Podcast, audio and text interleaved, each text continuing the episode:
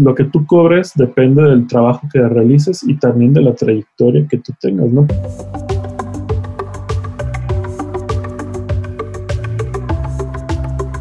Hola, yo soy Ricardo y esto es Diseño Dinero. El día de hoy platicamos con Memo Castellanos y Moy Guillén de Saturn Studio, un estudio creativo con visión global. Nos platicaron de su historia, de algunos tropiezos y cómo hacen para conseguir proyectos internacionales. Un episodio muy chingón, una conversación de casi dos horas que no te puedes perder. Y si no conoces el trabajo de Saturna, date una vuelta por su sitio web que está perrísimo. Vamos a empezar a grabar ya.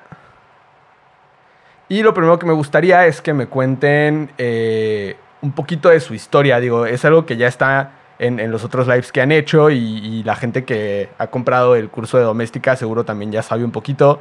Yo ya me lo eché, la neta es que está muy bueno. Y ahí viene este, pues un poquito de, la historia, ¿no? De, de Saturna.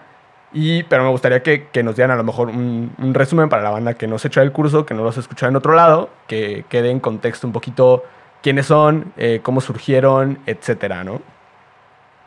Excelente, ¿no? Pues mira, eh, pues gracias por la invitación eh, aquí al, espacio para platicar abiertamente de, temas que no siempre se hablan. Entonces, bueno, para darle introducción, yo creo que, pues bueno, Saturna nace de, de un, así que de una frustración, de un problema. Nosotros eh, habíamos trabajado en otro proyecto, en otra agencia ya varios años y este, Moy y yo, por este, otro lado, estuvimos, eh, pues él y yo trabajábamos de, de forma freelance eh, en, en, la misma agencia en la que colaborábamos. Él y yo nos conocimos pues prácticamente en la preparatoria y pues ya traíamos como una carrerita en, en esta parte del diseño sin tener como una base o un fundamento.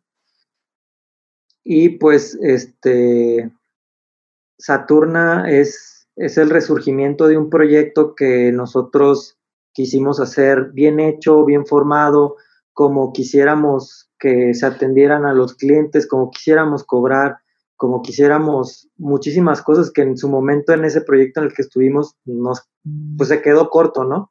Yo creo que fue como algo que poco a poco nosotros nos fuimos dando cuenta y que en ese momento pues tuvimos que tomar esa decisión de, de hacer nuestro propio proyecto y pues eso pues prácticamente ya de esa decisión ya han sido como tres años y medio que la tomamos y a partir de ahí ahora sí que con una computadora, un escritorio y, y empezar pues desde cero entre comillas porque ya traíamos una reputación digital pues bastante buena este, solamente pues la gente no nos conocía como Saturna, ¿no? Entonces todo el mundo estaba como que, pues, ¿quién es Saturna? ¿Qué es Saturna? Hasta la fecha nos siguen preguntando, oye, pues, ¿qué es Saturna, no? Y el nombre, e, este, que bien lo hemos platicado varias veces, que es un nombre que nos tardamos como seis meses en, en generar, eh, como dicen, no hay peor cliente que, que uno mismo. y, y traíamos un listing grandísimo de nombres en ese momento, pues, éramos solamente cuatro colaboradores y, no había, eh, pues, no, no había presión, vaya, por tener un nombre nuevo, porque la realidad es de que el talento ahí estaba. Eh, pero... Y que además no había presión por el tema de que ya nos habían metido un gol, o sea, nos registraron el memo, el memo y Moy, que era el nombre con el que íbamos a, a despegar este proyecto, ¿no? Entonces fue como, pues bueno, ya pasó, ya este, no, no creímos que alguien tuviera la malicia suficiente como para pues hacerte una daga de ese nivel, ¿no? Así como que dices, güey, o sea, lo que nunca creíste que fuera a pasar, pasó y pasó pues porque pues mm, es difícil siempre como terminar un proyecto, una relación laboral este, pues ahora sí que salir con las manos limpias siempre está difícil.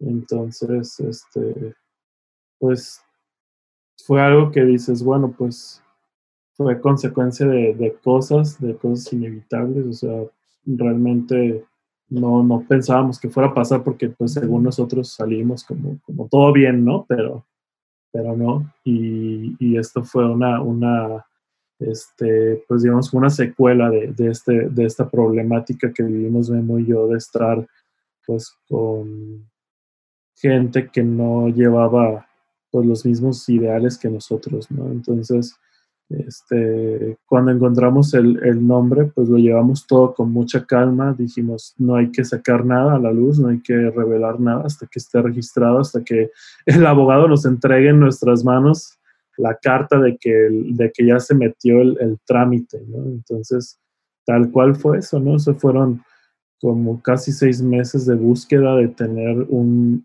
vidrios de nuestra sala de juntas llenos de, de nombres y de apuntes y de cosas y de que este me convence pero no me llena, este más o menos, este no sé si se pueda registrar. O sea, había un montón y sin fin de opciones que nos tenían como medio nefastiados, medio, medio fastidiados de, de, esta búsqueda, pero cuando llegó el indicado fue como, güey, valió la pena la espera, nos, nos satisface bastante. Y cabe, cabe mencionar que nos decidimos por ese nombre porque eh, nos invitaron a hacer un pitch en Ciudad de México, eh, que iba a ser como nuestro primer, nuestro primer cliente directo en Ciudad de México que atendíamos. Nos invitaron a ese pitch y nos dijeron, ¿sabes qué? Este, tienes ocho días para presentar, ¿no? Entonces, era un pitch que nos había recomendado mi hermano, este, porque tengo un hermano que, que hace modelado 3D, etcétera. Entonces, pues íbamos recomendados, pero realmente nadie sabía ni quiénes éramos, ni qué hacíamos, ni cómo lo hacíamos, nada. O sea, era gente inversionistas que solamente nos iban a dar 20 minutos de su tiempo para hablar de, del desarrollo inmobiliario que íbamos a, a hacer en, en Acapulco Diamante.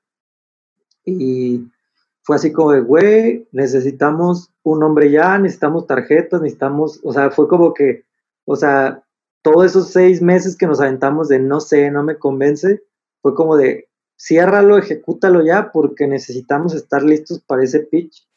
Entonces. Sí, fue como, güey, diseña tarjetas, diseña sobres, diseña papelería en putiza, porque nos vamos a una junta Ciudad de México muy importante y tienes que llegar y romper las expectativas, ¿no? Entonces, este, afortunadamente en ese momento, eh, pues todo se dio, o sea, la, imprenta que nos hizo la papelería en ese momento nos echó mucho la mano y quedó increíble, que es este, la mamá de una amiga, Rosa Arias. Le agradecemos mucho a la, a la señora Gaby por habernos apoyado en ese momento que, que fue así como que crucial, ¿no? ¿Qué vamos a hacer? Ya necesitamos esto tenerlo. Y salió, salió. Y pues a partir, o sea, digo, ahí competimos, nos fue bien, ganamos el, el pitch y fue como, ahora sí que con una victoria, este, consolidamos eh, la identidad porque prácticamente no teníamos ni website, no teníamos nada, o sea, éramos un don nadie en el Internet. Eso fue el 15 de junio del 2017, el día que salió la identidad de Saturna como a la luz frente a nuestros clientes, frente a, a la sociedad, por así decirlo. Y, y, pues el nombre de Saturna viene de una connotación muy, muy emotiva de los dos. Eh, que nosotros queríamos un nombre que reflejara el resurgimiento, el renacimiento de, de, algo entre las cenizas, ¿no? Ese era como nuestro, este, nuestro feeling del nombre. Y a partir de ahí, pues estuvimos como buscando nombres, nombres, nombres, nombres, nombres, hasta que, cuéntales muy de dónde viene el nombre.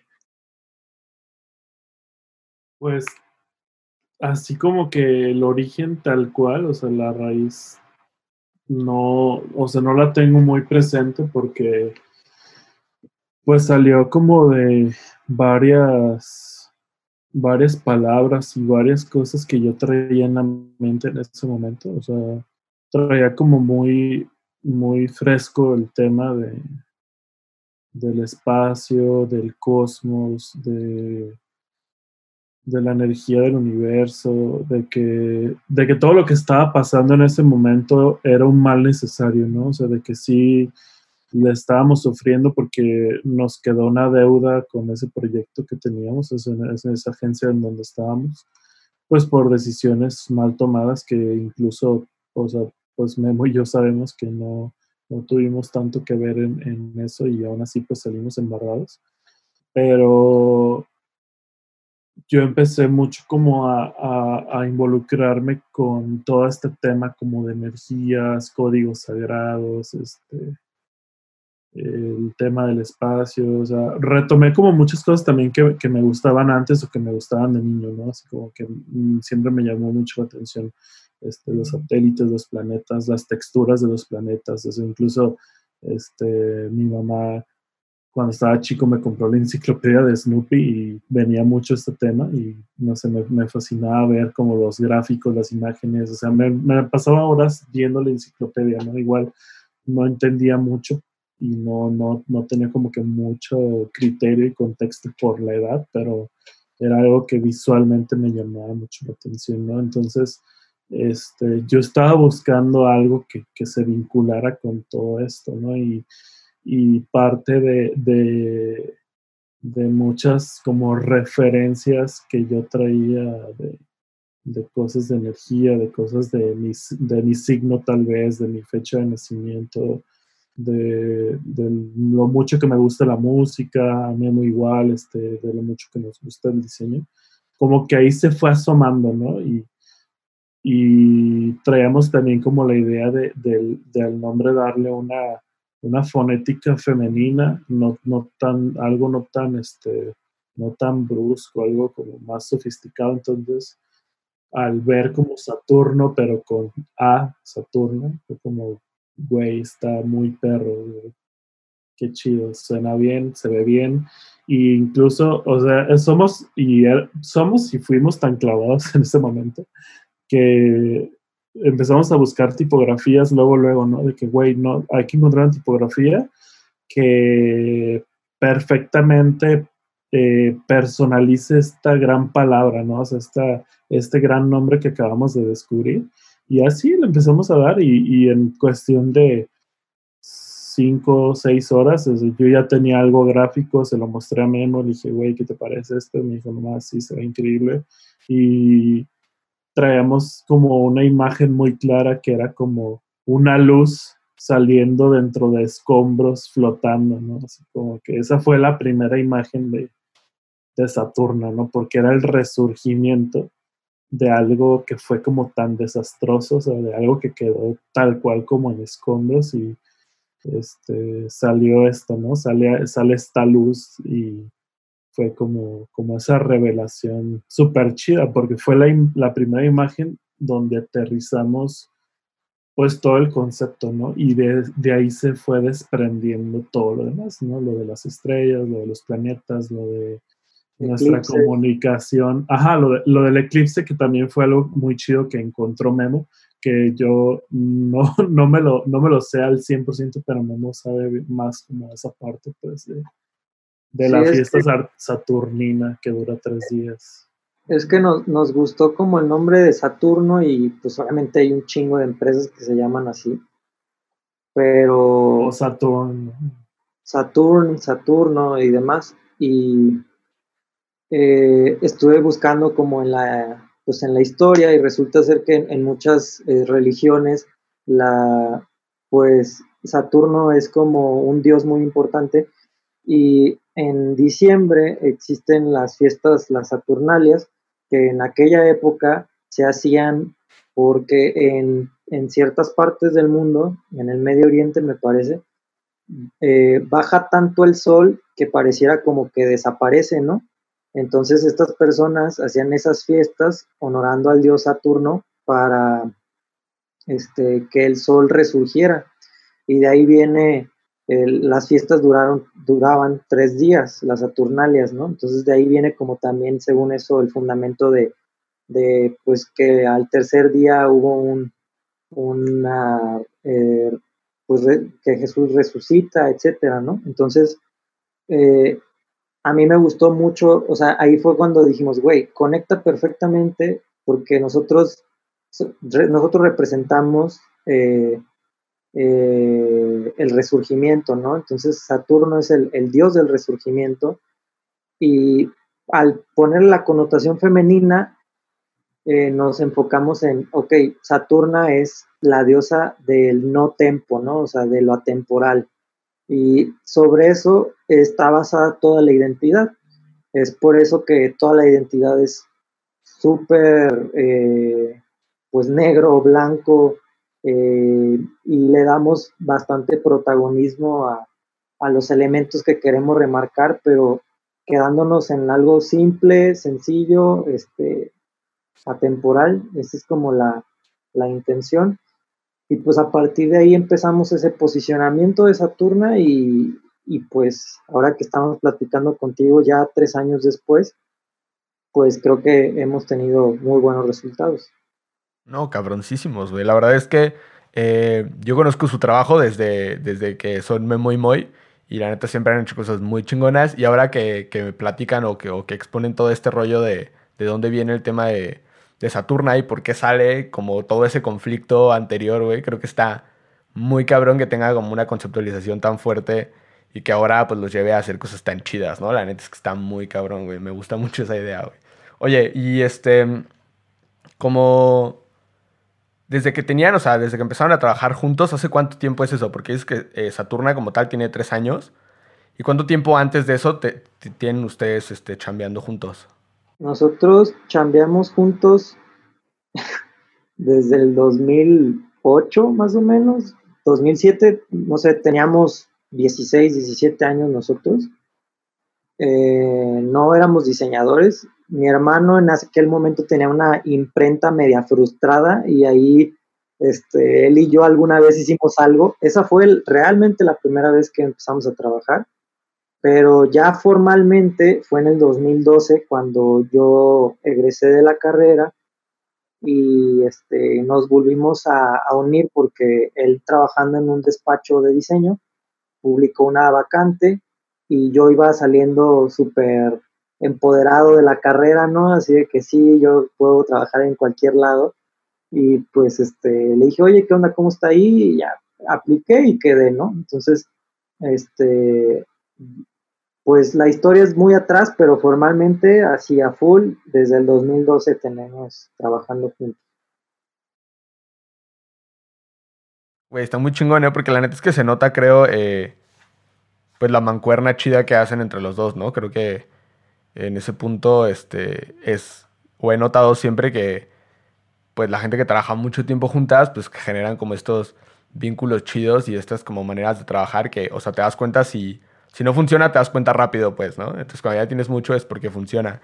Y a eso les quiero preguntar, güey, ¿cómo, por qué creen que su, que su mancuerna, que su, su sociedad funciona para, para el estudio como tal? Pues, a ver, ¿contestas tú, Moy, o yo primero? Mm, dale y, te ah. complemento. Bueno, eh, nosotros hemos entendido y lo hemos platicado muchísimas veces, Moy y yo, no porque nos lo pregunten, sino porque nosotros mismos nos lo preguntamos, es de que creo que hay, hay, hay varios puntos y, y Moy yo sé que me los va a complementar. Una, nuestra, nuestra sociedad está, eh, la base importante es la confianza, ¿no? Eh, sobre todo en, el producto que va a salir y en, en, la capacidad de la otra persona para hacerlo, ¿no? Creo que los dos sabemos perfectamente para qué somos buenos y para qué no somos buenos. Y, y eso nos ha ayudado mucho a complementar nuestras habilidades y, y no vernos como dos entes diferentes, sino que se sienta como un servicio complementado eh, en branding hecho por dos talentos o por dos artistas. Eh, algo que siempre me ha agradado mucho es de que los dos no jugamos como al ser el protagonista de, del proyecto, sino al contrario, así como que nos damos como el lujo de, en, para unos clientes, Moy es el máximo, para otros clientes yo soy el máximo, para otros clientes es Omar, otro amigo y, partner. Y, o sea, cada cliente tiene su protagonista, tiene su, su, factor wow, o sea, todos nuestros clientes no están enfocados en, en Memo y Moy, ¿no? O sea, hemos logrado una muy buena mancuerna, no nomás entre nosotros, sino también con el equipo. Sé que el eje principal de, de detonar este proyecto, pues es este, el efecto Memo y Moy, pero yo creo que el, el, el tema importante ha sido la, la, pues la confianza, el saber las fortalezas y debilidades y sobre todo yo creo que el, el estarnos como invitando o retando entre uno y otro a, adquirir nuevo conocimiento o a superar los proyectos del año pasado, ¿no? Siempre estamos los dos como de que, oye, este, pero es que para el siguiente año tenemos que hacer algo mucho mejor y, y no importa lo que cueste, no importa este, el tiempo que nos lleve, eh, no importa qué, qué tanto tengamos que hacer o con quién tengamos que hablar, pero si el proyecto no está completo, no se publica, ¿no? O sea, siempre ha sido como que esas constantes se han visto en nuestro trabajo. O sea, no es como que cada martes estemos publicando un proyecto por publicarlo, por así decirlo, sino que nos damos nuestro tiempo para proyectos que posiblemente tienen varios tiempos rezagados y hoy nos nace publicarlo trabajamos en conjunto. O sí, creo que nos ha funcionado mejor como encontrar el día indicado y la inspiración o, o las ganas de, de portafoliar un proyecto, ¿no? O sea, no somos tanto de que religiosa y rigurosamente se tiene que publicar cada martes o cada mes o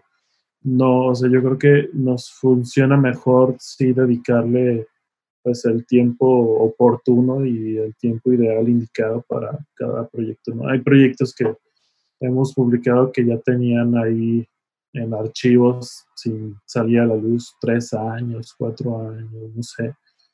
Y no porque no tengamos, pues tal vez, no sé si un orden o, o pues más bien no es como la capacidad, ¿no? O sea, realmente creo que todavía no, no estamos en, el stage de un estudio que tiene un departamento que se dedica a eso, ¿no? Porque pues creo que es lo que, lo que han logrado otros estudios, otras agencias, de tener a alguien que esté portafoliando y documentando proyectos, de decirle a alguien que se lance al centro a buscar props, que se lance a lugares a buscar elementos, eh, de que te arme todo un mood board, todo un, storyboard de, de, slides de lo que vas a presentar. O sea, realmente se necesita mucho tiempo y esfuerzo y presupuesto, ¿no? O sea, realmente este, pues, es, es la clave para, para, tener esto, pero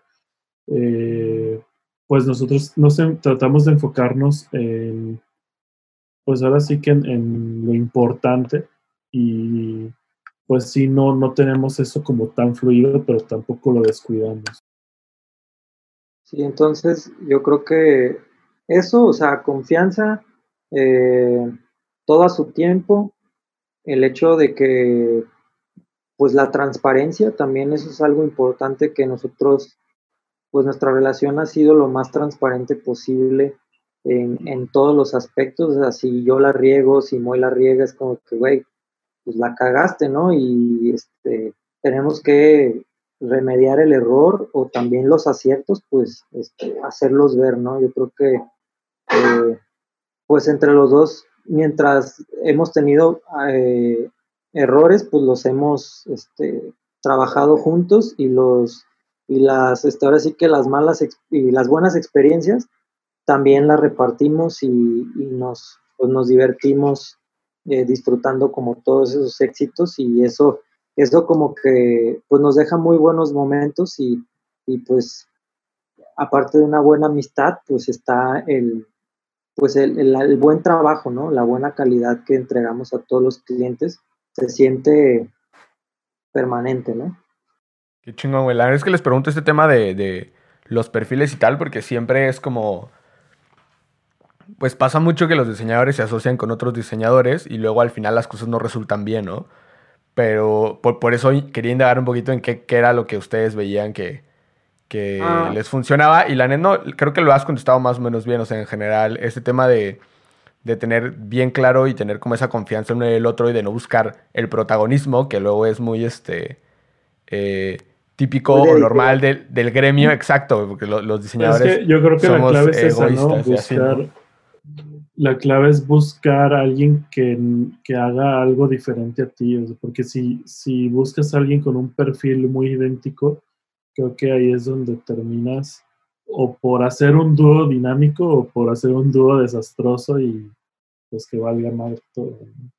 Y creo que eso, eso es lo que logramos Memo y yo. O sea, cada quien eh, nos especializamos en algo, nos enfocamos en algo distinto y eso es lo que creo que también nos ha ayudado a, sumar.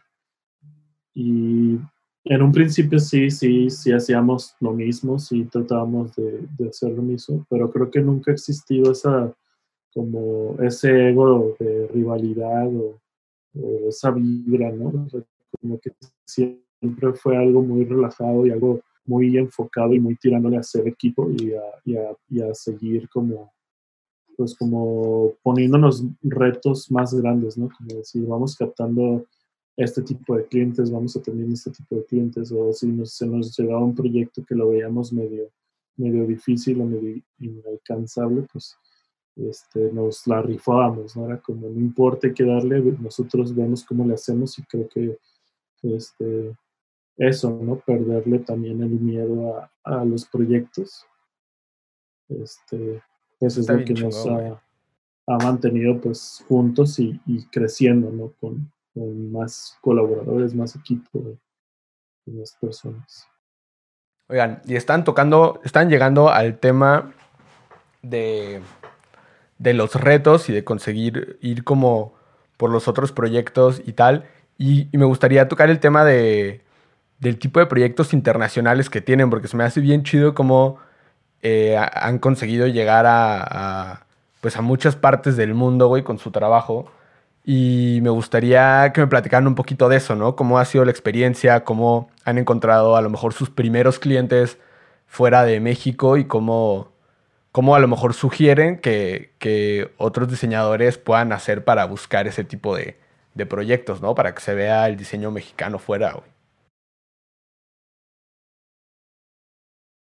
Pues yo creo que eh, para llegar a, conseguir un proyecto fuera del país hay varios, varios factores.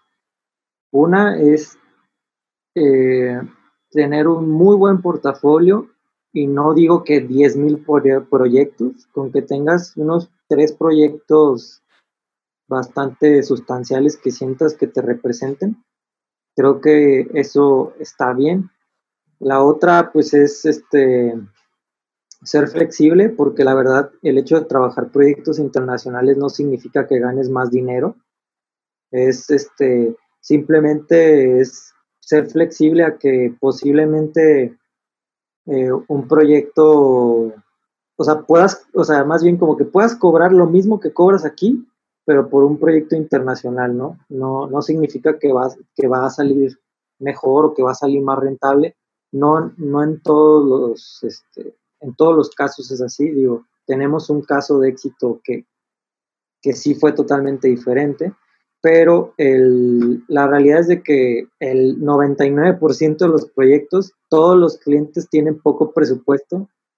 Este, tienen ahí sus dolaritos y así como de que quieren la, ahora sí que la mejor calidad por, por una cantidad de, dinero que me imagino que en sus países es poca eh, y a lo mejor aquí puede ser significativa, este, dependiendo del tipo de moneda, ¿no? Pero este, yo creo que con, con que te abalances en tres proyectos y lo que a nosotros, bueno, creo yo, no sé, y muy lo que diga, lo que a nosotros nos funcionó mucho es si consigues un future en Behance, ese future te, posiblemente te catapulte a un blog. Y si ese blog te, lleva a otro blog, eh, o sea, ese, ese como rebote que genera un mismo proyecto, te puede conseguir clientes hasta dos años después. O sea, es, es impresionante cómo un proyecto puede rebotar tantas veces en distintas plataformas y, y llegar varias propuestas de distintos proyectos eh, en, distintas épocas, ¿no? O sea, nos pasó que nos pusimos de moda como en temas restauranteros, eh, bakery, y puros proyectos así, o sea, en cualquier parte del mundo, así, oye, vi tu proyecto tal y me gustó, eh, quiero hacer uno, pero acá en Australia, ¿no? ¿Cuánto me costaría? Y te mandan como una lista de toda la identidad, papelería todo lo que quieres. Y ya después le mandas tu, tu budget, así que, ah, pues sí, mira, por todo lo que quieres son tantos miles de dólares, ay, jole, nomás tengo 1500, ¿no? O nomás, o sea, siempre te, te, arrojan como la mitad del precio que tú estás poniendo siempre. La táctica de negociación, claro. Sí. Entonces, este, la verdad es de que pues, tienes que ser flexible em, y, y, parte importante es de que también es como entender la cultura de, de, de a dónde va a llegar tu, tu trabajo, ¿no? Porque nos ha pasado que, pues e internacionalizar tu diseño es difícil, o sea, es difícil que guste en otra parte del mundo y cuando lo logras se, siente bastante bien, ¿no? Pero es, difícil como estarte metiendo en una cultura a otra. Eh, Moy no me va a dejar meter con, la cafetería esta que, que realizamos, la de Flow o la de Elf que, que fue un, fueron proyectos así como para Arabia y era como que, a ver, entiende, o sea, es una tipografía, pero en, en, en, en árabe, o sea, como que entiende el sistema, cómo funciona. Sí, que no se lee, o sea, no se lee como occidental, se lee de derecha a izquierda, no de izquierda a derecha. Entonces, eh, también elementos, ¿no? De que, oye, pues acá en Arabia Saudita no nos gustan los perros, no pongas nada de perros. O este, amamos las vacas, pon vacas, o, esto no se puede porque la gente lo ve mal. Entonces, tienes que estar abierto a esa flexibilidad de que probablemente en, esos países pues, vas a tener que, adaptarte mucho a, sus costumbres, su cultura, sus creencias y, y también a investigar un poco, ¿no? De, cómo, puedes tú llevar tu diseño a una buena lectura porque pues sí ha sido complejo de repente diseñar instructivos, menús y cosas que son en un idioma que no entiendes nada.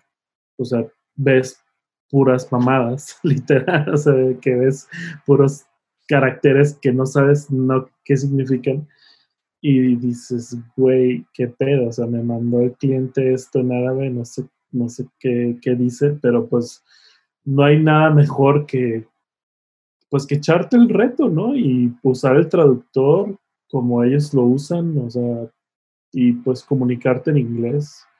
Creo que también es algo que a muchos mexicanos les falla, ¿no? Que, se cierran mucho al idioma, que no, como que no, no, no, no llegan a, a un punto importante donde pues tienes que hablar inglés de negocios y tienes que entender toda tu terminología en ese idioma porque pues con todos los clientes que hemos trabajado internacional pues, son, es en inglés, ¿no? Tanto italianos como árabes, este, rusos, este, pues todo, todo ha sido con ese idioma, ¿no? Con esa herramienta. Entonces, este, pues sí es algo que recomendamos, ¿no? Para poder llegar a tener estos clientes y crecer, es, pues ahora sí que estar, estar abierto a, la negociación, saberla hacer, tener un buen nivel de inglés y yo que con tres proyectos que tengas en tu portafolio, pero que sean proyectos que le dedicaste tiempo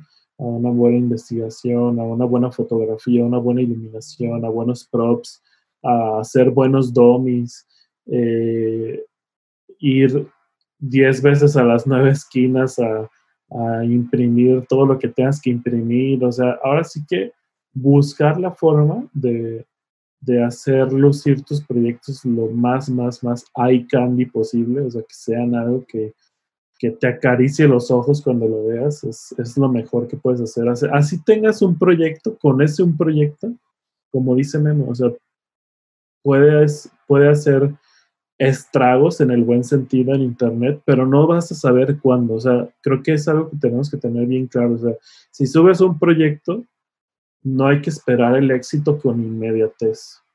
Tenemos que ser pacientes y es algo que, que hemos visto y que hemos aprendido. O sea, incluso nos ha tocado que subes un proyecto y que lo ves y dices, ah, pues, güey, no mames, tiene 600 vistas y, casi no tiene comentarios, pero un día en la madrugada, eh, te da una medalla. No importa si, si es la de diseño gráfico, si es la de ilustración, si es la de fotografía, si es la, la que te pone en la página principal de Behance, no importa cuál sea. Eso hace que te destaquen y que te pongan ahora sí que en los reflectores de Behance y pues gente que se dedica a tener este, blogs, digamos, de diseño en Instagram, en, páginas de internet, en, blogs que sí son, o sea, que sí son páginas que no son un perfil de Instagram, este, pues agarren tu trabajo y lo publiquen, ¿no? Entonces así es como, como llegas a ojos de posibles clientes, de prospectos. Y, y dejas de estar en el anonimato, ¿no? Pero esto es ahora sí que con, con paciencia, ¿no? y perseverancia.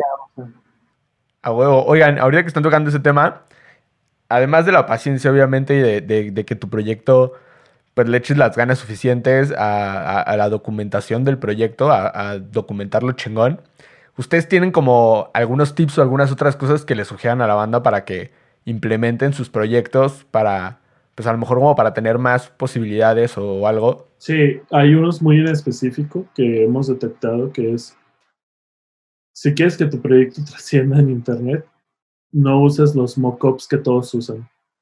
Claro. O sea, si tú ves que un mockup es gratis, definitivamente ya mil, mil diseñadores ya lo usaron. Tienes que comprar, tienes que editarlos, tienes que personalizarlos o tienes que crear los tuyos. O sea, no hay, no hay mejor forma de que un proyecto destaque que crear tus, mockups, ya sea con, con render 3D, con Cinema 4D, o que tomes las fotos y después hagas una postproducción. No importa, o nosotros hemos visto que grandes agencias, dígase Anagrama, dígase Futura, dígase este, Savi, eh, no sé, o sea, pues hasta nosotros lo hemos hecho, que, no sé, el cliente te manda sus cajas o sus empaques hechos cagada.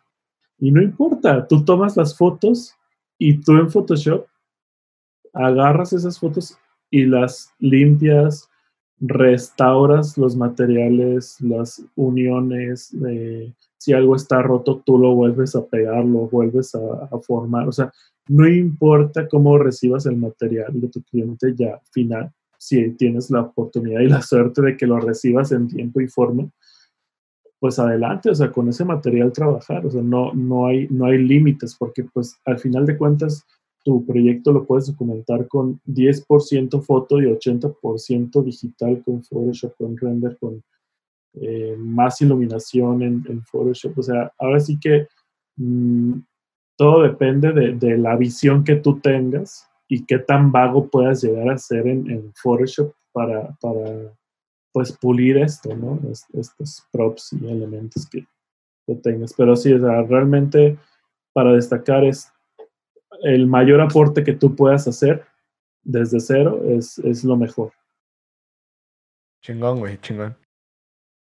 Sí, y algo que yo me he dado cuenta en, en, sobre todo cuando nos llegan CVs, ¿no? O sea, de personas que quieren como pues aprender más y que quieren eh, ahora sí que hacer su carrerita en, un estudio de branding, es la no saturación. O sea, hay veces que cuando presentan un proyecto, como que quieren presentar todo lo que hicieron para ese proyecto y ponen todo el, el, ajuar de mockups, así, una, cosa impresionante que, que la verdad es, es bastante incómodo visualmente y, no se alcanza a apreciar realmente como el trabajo que hay detrás de, eso, ¿no? Nomás ves puros mockups, mockups, mockups. Entonces, eh, creo que hay muchos, y, digo, en el curso de futuro ahí en, en, doméstica también lo dicen, que tiene que haber descansos visuales, o sea,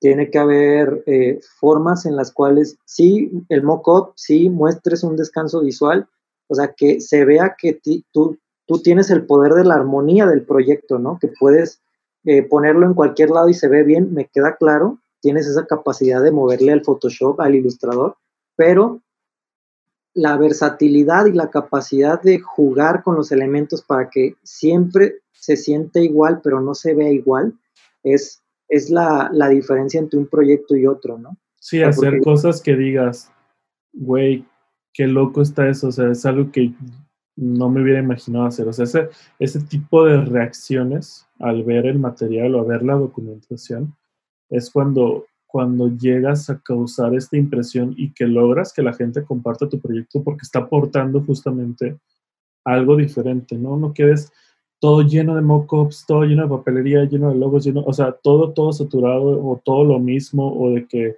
solo tienes tres elementos y tienes 10 fotos o, o 15 fotos de lo mismo, pues no estás, no estás aportando nada, ¿no? O sea, no estás este, causando ninguna impresión, es como, ah, pues está chido, ilustra chido, bye, ¿no? O sea, no hay, no hay nada que que te haga recordar ese proyecto, ¿no? Que te haga guardarlo, que te haga ponerlo en algún tablero, o llevártelo a tu Pinterest o mandárselo por WhatsApp a alguien, no porque justamente eso es lo que, lo que hemos visto que nuestros proyectos a veces logran, igual a veces no tanto, pero eso, ¿no? el, el compartirlo o que vemos las estadísticas en Instagram de cuánta gente lo envió por direct message, cuánta gente le dio guardar, este, te das cuenta cuando, cuando lo hiciste muy bien, o cuando lo hiciste más o menos, o cuando igual lo subiste, pero sabías que podías haber dado más.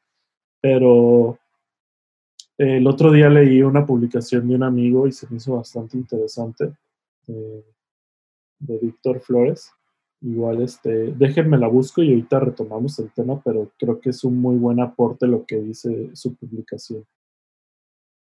Sí, entonces yo creo que el, o sea, hay, hay, hay, hay, muchas cosas como medio ambiguas que, que, a lo mejor ahorita decimos que a muchos les harán sentido y a otros no. Pero también el, el o sea, el, el, el gimnasio creativo, o sea, el hecho de que todos los días te estés alimentando de, buen contenido, eso también ayuda bastante, ¿no? Sí, a que tu exigencia crezca Sí, porque a veces este, uno se encasilla tanto en, en lo que hace la agencia favorita que te gusta, o sea, dices, no, pues voy a ver, voy a ver otros artistas, voy a ver eh, alguien más, voy a, este, necesito más inspiración. O sea, yo todo, todo el tiempo siempre estoy viendo el trabajo de más personas y el hecho de también ser social, o sea, ir, comentar con alguien, platicar de, oye, qué buen trabajo, etcétera, eso también te abre como otras puertas que no tenías, ¿no? Al, al feedback, a, lo demás. O sea, muchísimos diseñadores se nos han acercado y que, oye, puedes revisar mi portafolio y decirme en, en, qué, me, en qué me estoy equivocando. Y ya es como que, ok. Y digo, la neta, yo sí me, me tardo, pero me doy el tiempo y les, les doy mis comentarios sobre mi estilo, mi perspectiva.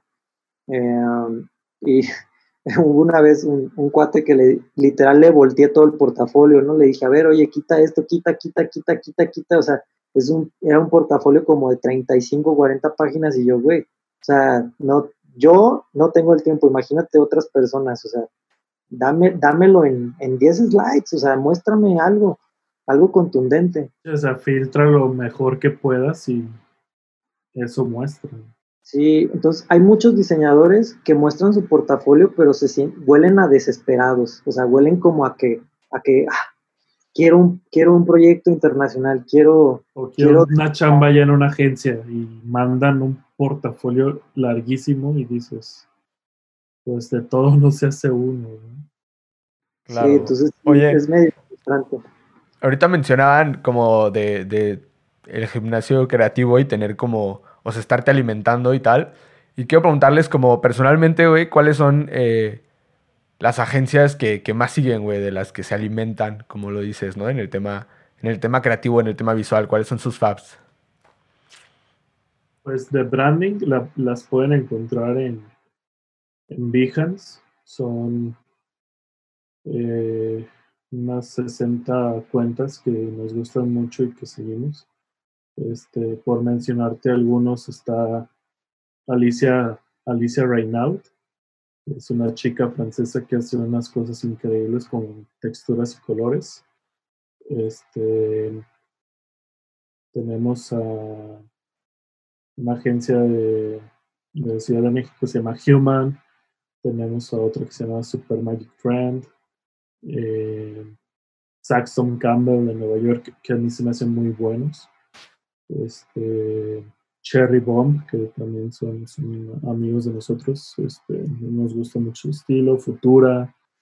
Este, Sabad Studio, que es, es amigo de nosotros también. Jorge Samenset, que es el, el fundador de, de Sabad. Ellos se nos hacen muy buena su chamba. Este, es alguien que también nos ha inspirado mucho y que nos ha motivado mucho. Eh, a, mí, a, mí a mí me gusta mucho el trabajo de, de Brands and People. A mí personalmente. Sí, también es muy bueno. El trabajo de Brands and People para mí es como.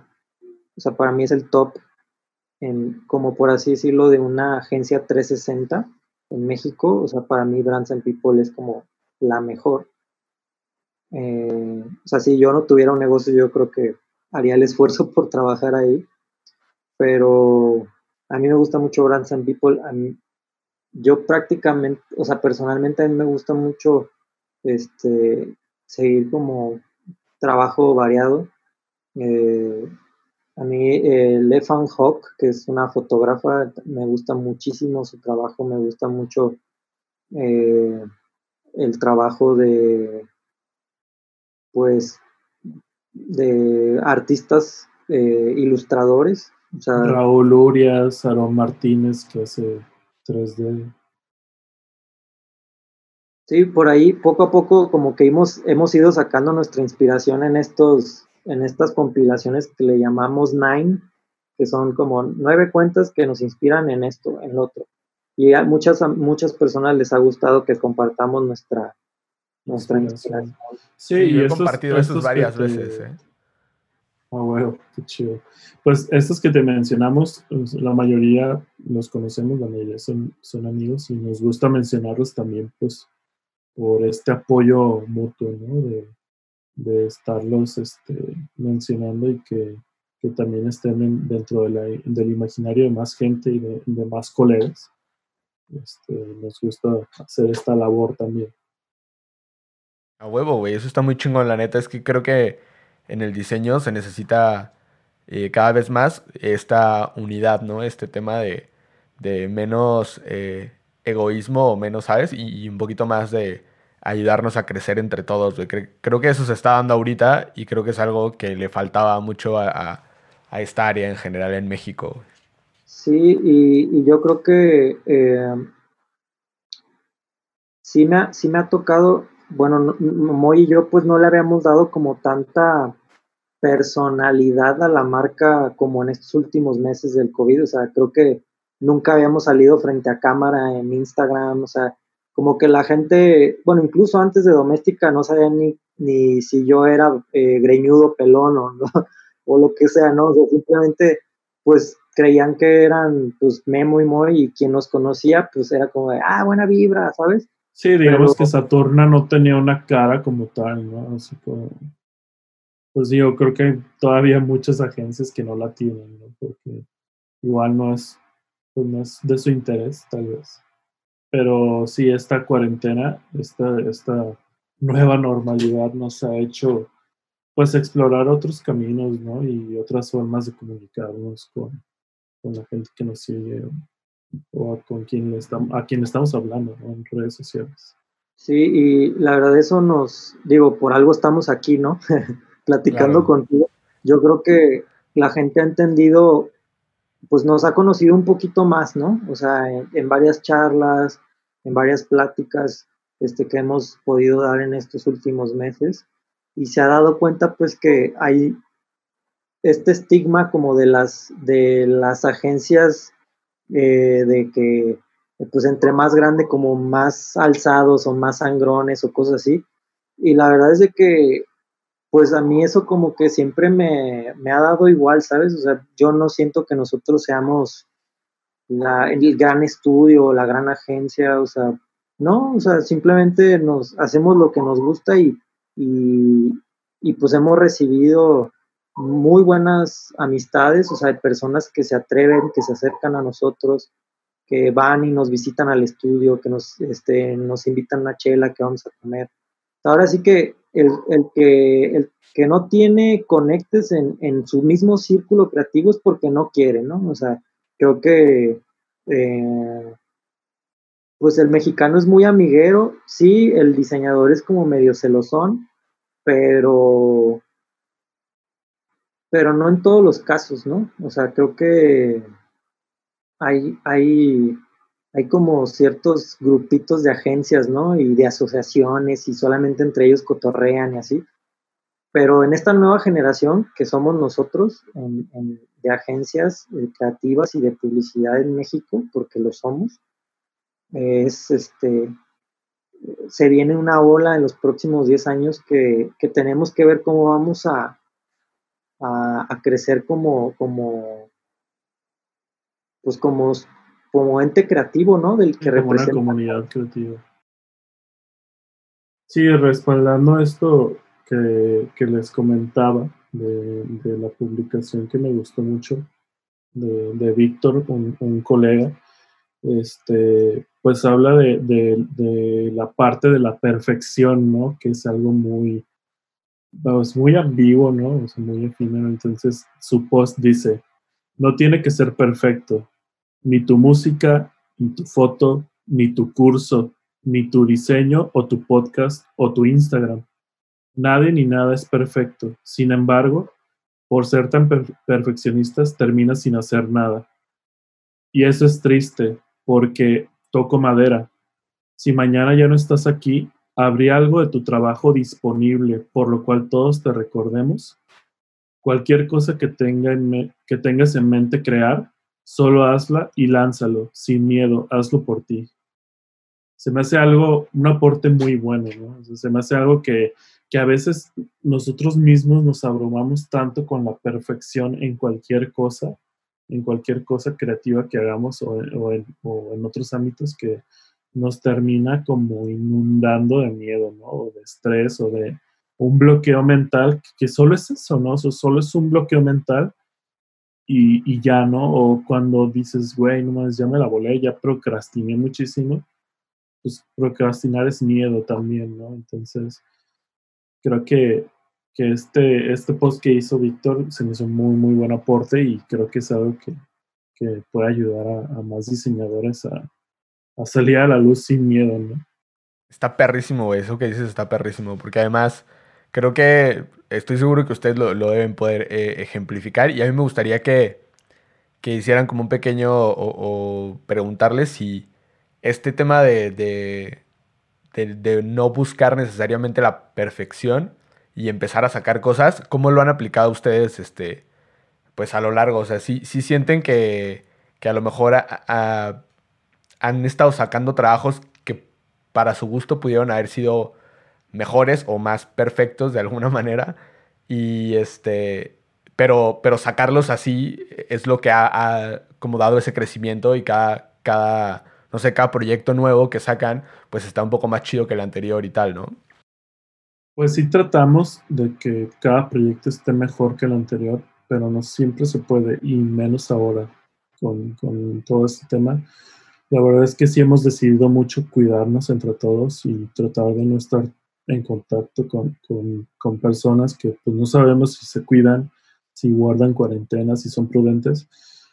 Y sí nos gustaría, obviamente, pues llevar a cabo una documentación física, ir a comprar cosas, materiales y demás, pero por lo pronto creo que sí hemos decidido no atrasarnos en eso y si vemos que un proyecto tiene el potencial para desarrollarse de manera digital, con mockups, con renders o con cosas que podamos hacer desde cero también que no, que, que no impliquen este, como que un pues una torre mental o, un bloqueo mental, lo le damos, ¿no? O sea, lo sacamos y damos, pues damos más del 100 para que luzca y, se vea chido. Igual, si no tiene el mismo reconocimiento, los mismos números que otros proyectos, pues no pasa nada, ¿no? Al final de cuentas, eh, la gente siempre está viendo, clientes nuevos están viendo. Y sí, o sea, probablemente, pues por no haber hecho una documentación fotográfica y todo el rollo, pues tal vez no vas a tener 10 mil likes, pero sí vas a tener 10 mil pesos en la bolsa, ¿no? Porque llegó un cliente y por ese proyecto que tenía 600 likes o 600 vistas, pues dijo, ah, eso me gusta, veo que es algo como lo que quiero hacer y los voy a contratar, eso es su trabajo, ¿no? Entonces, ahora sí que creo que nadie vive de los likes, nadie come de sus likes, entonces este, pues es darle para adelante, ¿no? O sea, no, no ponerte ese bloqueo de que es que no mames, no va a ser con foto, o, no tengo los mockups suficientes, o pues hazlos, ¿no? O, hay que comprar, o, no hay pedo, pongo en mi bolsa y, compro mockups nuevos y los, los desarmo y hago otra cosa, o sea, ahora sí que es buscar la forma de, de hacer y seguir haciendo y seguir mostrando, no importa cuándo, no importa cómo, es mostrar, ¿no? Sí, o júntate con alguien y, compra un pack de mockups o y mitad y mitad, o sea, sí, exacto. Son herramientas para todos y cada quien las usa como quiere. O sea, yo, a mí lo que me ha tocado es de que hay muchos diseñadores huevones, o sea, que literal agarran el mockup y no le mueven nada, no le quitan nada, no le ponen nada, nomás le cambian el color y ya está, ¿no? y no saben que puedes manipular sombras, luces, texturas, acabados, eh, fondos, o sea, no saben que existen esas posibilidades y como dice Memo, o sea, son huevones y nomás pegan el logo, le dan guardar, se ve el logo y, y exportan el JPG y ya, y es todo, ¿no? O sea, no hay, no hay mayor aporte, pues.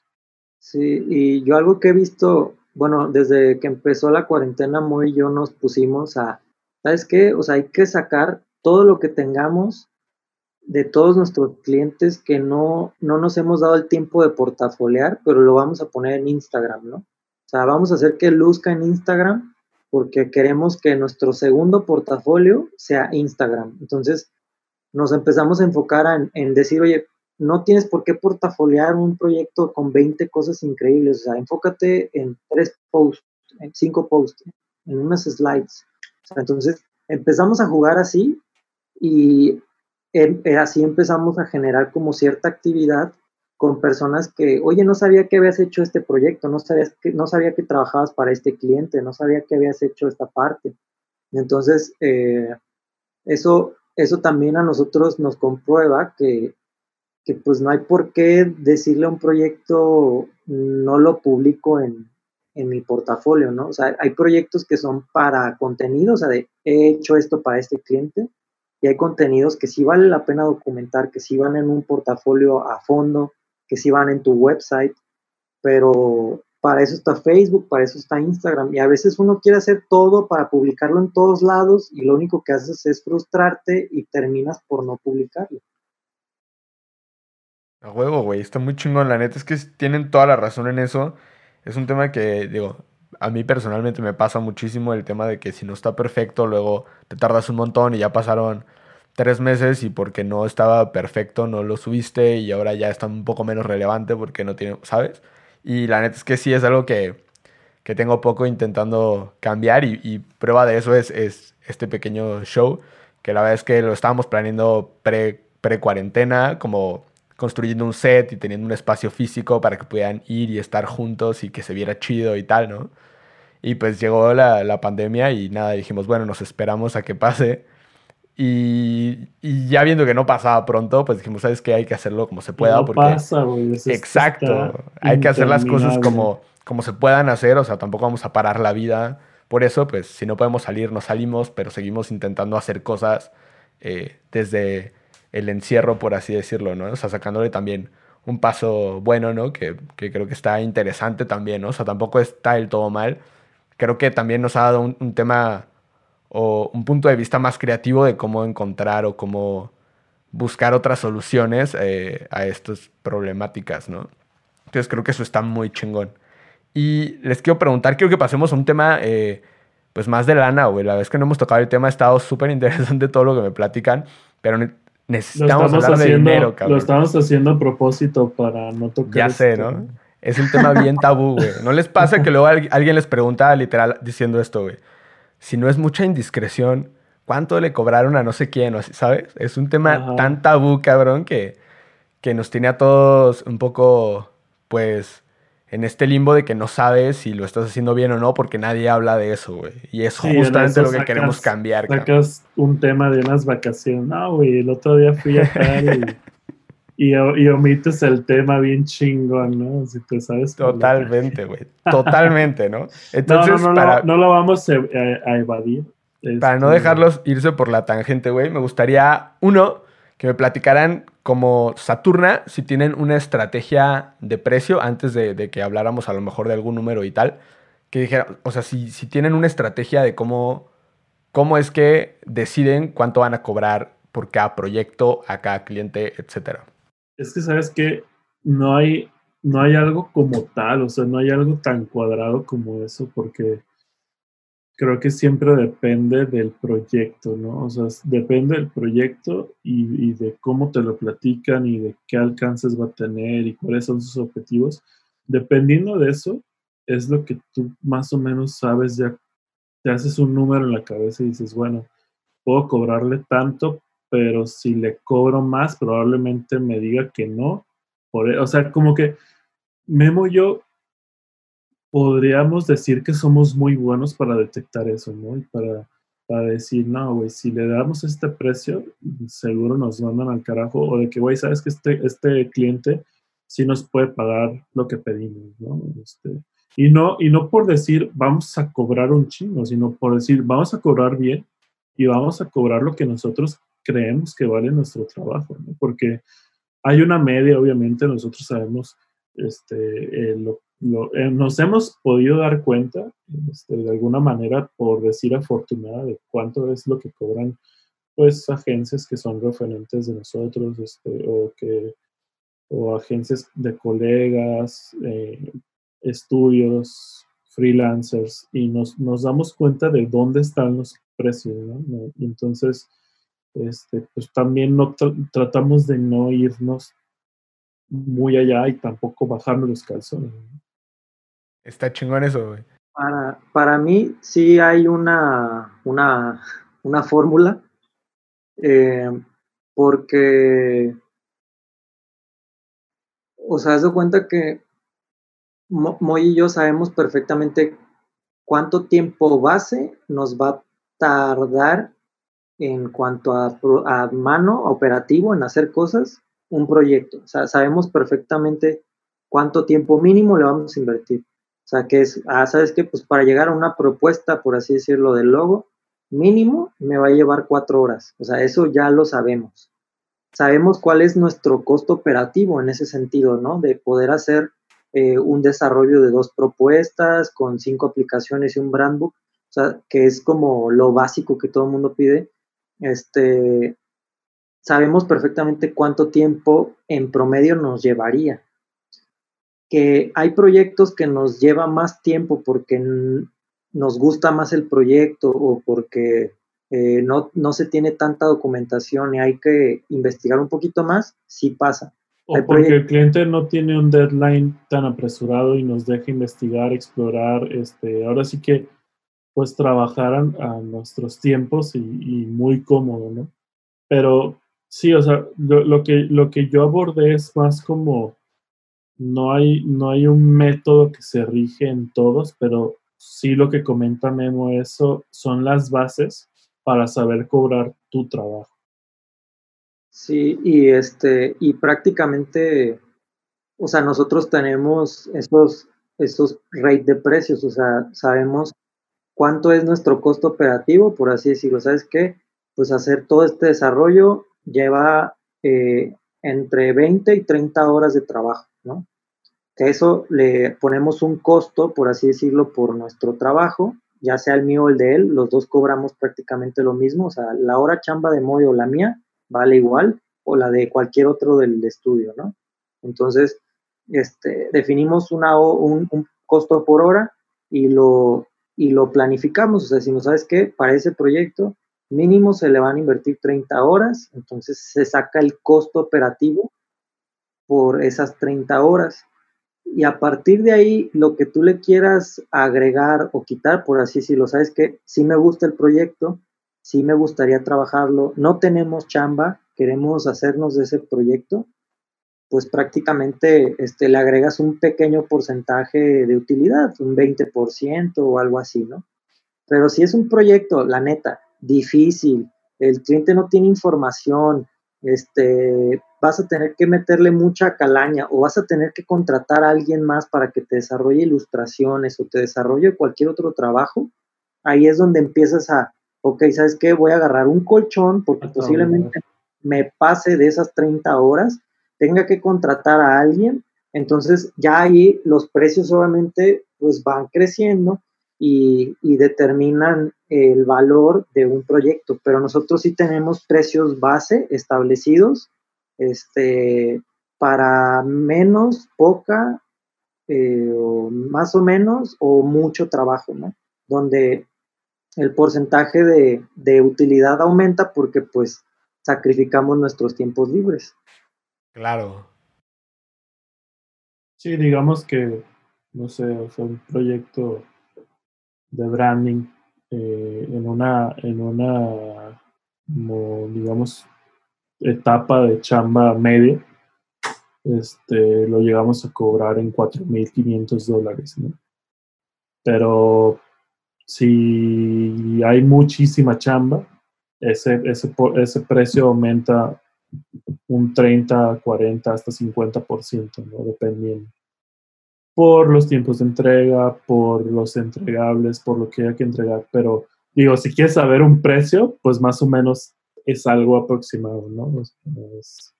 ahora sí, para que, para que veas que no nos, no nos apretamos con, el tema de los dineros. Eso es, eso es lo que me gusta escuchar. No, este chingo, la neta es que es importante, yo creo, que, que exista esta apertura, güey.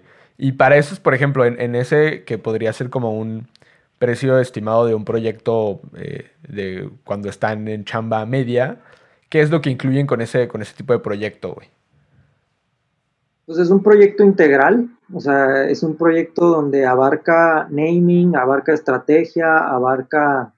Estrategia ah, porque, ajá, porque este, mencionarte, o sea, nosotros no hacemos más de dos propuestas en todo, o sea, dos propuestas de nombre, dos propuestas de logotipo. Logo, o sea, no, no, no hacemos más trabajo. O sea, es, eso es lo que tú vas a obtener porque hacemos un muy buen estudio, muy buen trabajo para lograr ese, ese concepto. Y eso lo logramos por medio de, de, de, nuestra estrategia de identificación y comunicación de marca, que es una estrategia que nosotros, este, pues como handcrafted, este, realizamos con todos nuestros años de experiencia eso es ahora lo que yo me dedico en el estudio. O sea, Moy se dedica al área de diseño, este, tiene su gente, yo tengo mi gente en la parte de creatividad estratégica y Omar, que es nuestro otro partner, él se encarga de, la cuestión digital, ¿no? De todos los clientes que llevan ya pues, comunicación digital, campañas, etcétera. Entonces, em, todo lo que yo hago, pues son toda la arquitectura, toda la base, todo el concepto de comunicación, este, el eslogan, los taglines, este, el brand voice, o sea, toda esa parte que no visualmente se trabaja, pero conecta muy bien con el, diseño, ¿no? Entonces, eh, o sea, se trabaja... Es el, esqueleto del diseño, ¿no? Completamente, toda la parte que hace Memo. Y es una parte muy importante y que a veces los clientes nos dicen, oye, pero ¿por qué cobras tanto? Pues es que no es entregarte un loguito nomás, ¿no? O no es entregarte nomás tu papelería con tu logo, o sea, es todo un trabajo teórico y de investigación para lograr lo que tú ves en nuestro portafolio. Pero portafoliar eso, pues está cañón, ¿no? Y que además, pues, son cosas como muy personales, ¿no? Son como ya procesos, metodología, eh, y documentación que, que ya es muy tuyo, que, que sí está como que más cañón compartirlo, porque pues son tus años de experiencia, son, son cosas que tú has logrado formar. Digamos, es como si le repartieras a todo mundo la receta secreta del pollo de Kentucky. Ándale, exactamente eso iba a decir, es como su receta secreta, güey. Sí, o sea, sí, o sea, una muy buena estructura con un muy buen diseño genera una marca internacional, ¿no? O sea, eso es lo que, lo que nosotros ofrecemos. Eh, por eso somos o nos consideramos el estudio creativo con visión global, porque atacamos, o sea, todas las cuestiones de comunicación, tanto visual como este, pues de estructura que necesita una marca, ¿no? Entonces, eh, o sea, pues es ese, ese costo que te está diciendo Moy, pues es un, costo por un proyecto que lleva mínimo cuatro meses de desarrollo, ¿no? O sea, es algo que es como que nombre, la estrategia, eh, eh, las propuestas del logo, eh, cinco aplicaciones, un brand book que obviamente contiene la estrategia que ya previamente se realizó, este, un registro de marca, obviamente, porque todos nuestros nombres están este, con una muy alta viabilidad de, registro y, este, y de posicionamiento en, redes y en, en, buscadores, ¿no? Entonces, nos damos nuestro tiempo, no todos los clientes tienen el tiempo del mundo, entonces hay veces que sí, hay veces que no, pero sí es una chamba extensa y que no solamente involucra a dos personas, entonces ahí es donde, pues a nosotros nos ponen a competir mucho con los freelanceros, ¿no? O con personas que se hacen ver como un estudio, pero en realidad es él y su pareja o su... Sí, o dos personas. ¿no? Ajá, dos personas más y, el que tiene el contacto. Entonces ahorita, pues, o sea, muchas personas dicen, oye, pues Saturna es Memo y Moy, pues sí, somos los líderes, pero prácticamente, pues nosotros somos un equipo de 15 personas, entonces hay, hay mucho background por detrás, ¿no? Sí, ahí claro, también se, se, torna delicado hablar de, de costos, precios y de lo que cobramos, porque pues es cuando también te juzgan freelancers, te juzgan agencias más chicas. Es que esto depende siempre como de, o sea, lo que, lo que tú cobres depende del trabajo que realices y también de la trayectoria que tú tengas, ¿no? Porque es como cuando te venden un tequila. Tú vas por un tequila y si quieres un tequila para la peda, compras cualquier tequila, ¿no? O sea, tú nomás con, pues ahora sí, por no llegar con las manos vacías de la peda, es por cualquier tequila. Pero si tú quieres un tequila para regalárselo a tu papá del Día del Padre, pues así compras uno que tenga una caja, un estuche, que, o sea, así que, que, que, se vea, ¿no? O sea, que se vea su, su valor a primera instancia. Entonces creo que... que se vea el mano. Ajá, o sea, entonces tú vas formando eso, o sea, tú vas formando tu caja, tú vas formando el sabor de tu tequila, tú vas formando su añejamiento, que es tu experiencia. Entonces, eso le va sumando a que tú puedas cobrar ahora sí lo que tú quieras, ¿no? O sea, si tú quieres cobrar eh, 60 mil dólares por un logo, güey, date, si te los pagan, chingoncísimo, no, bienvenido, cabrón, ¿no? Pero, ¿qué ofreces para que un cliente te dé esos 60 mil dólares por un logo, ¿no? Y hay clientes que llegan y nos dicen, no, no, es que yo no quiero todo eso que me dices. Yo nomás quiero pues, un logo, ¿no? Un símbolo. Arre, pues está bien. No, si es que a mí me encanta cómo haces logos y los símbolos están súper bonitos. Ah, no hay problema. Yo te cotizo eso, ¿no? Pues le das un precio, ¿no? O sea, pues pues es algo que, te gusta, que te divierte, que pues, es una lana extra que te va a ayudar a tener un colchón para comprar mockups, libros, una pantonera, pues lo aceptas, ¿no? Es bienvenido, pero no es algo que tú vayas a decir, pues ya me amarré ese precio, ¿no? Ya así voy a vender todo y, así voy a vivir, pues no vas a vivir así, ¿no? O sea, no puedes vivir de, de logos de 3 mil pesos, de 9 mil pesos, de 10 mil pesos. O sea, para todo hay un precio y pues depende ahora sí que de, del objetivo y, de lo que haya que lograr con cada cliente, pues pues es el precio, ¿no? Pero creo que es algo que, que, que pues no te enseñan en la escuela y que no te enseñan en ningún lado y que pues hay muchos prejuicios y los diseñadores y los freelancers siempre están juzgando esa parte, ¿no? Y siempre es como, como el tema de, es que no sabes cobrar, es que prostituyes el trabajo, es que deberías de cobrar más o cobras muy caro, o sea, siempre va a haber opiniones súper, súper divididas en ese tema, ¿no? Y es, es un tema delicado, ¿no? Completamente. Totalmente, güey. Y sabes que creo que lo que dices tiene muchísimo sentido. La neta es que no hay un bien ni un mal. O sea, todo, para todo hay mercado, ¿no? Así como hay este del producto que tú quieras, hay cosas que cuestan dos pesos y cosas que cuestan 200 mil, o sea, es lo mismo en el tema del diseño, ¿no? Y creo que aquí lo que, lo que está chido como enseñar o, compartir con, con, otros diseñadores es que no necesariamente tienes que cobrar poquito tienes que cobrar un chingo, o sea, depende de la etapa donde estás, depende de lo que ofreces y también, la neta, yo creo que esto es algo súper importante. Depende un montón de, literal, de, tu mindset, o sea, de, de, dónde está parada tu mente o tu idea de, ti como profesional, lo que hace que puedas cobrar un monto u otro, ¿no? Porque la neta es que yo he visto, en, al menos en mi experiencia, he visto diseñadores muy promedio cobrando cifras bastante buenas y diseñadores muy sobresalientes cobrando cifras muy bajas, ¿no?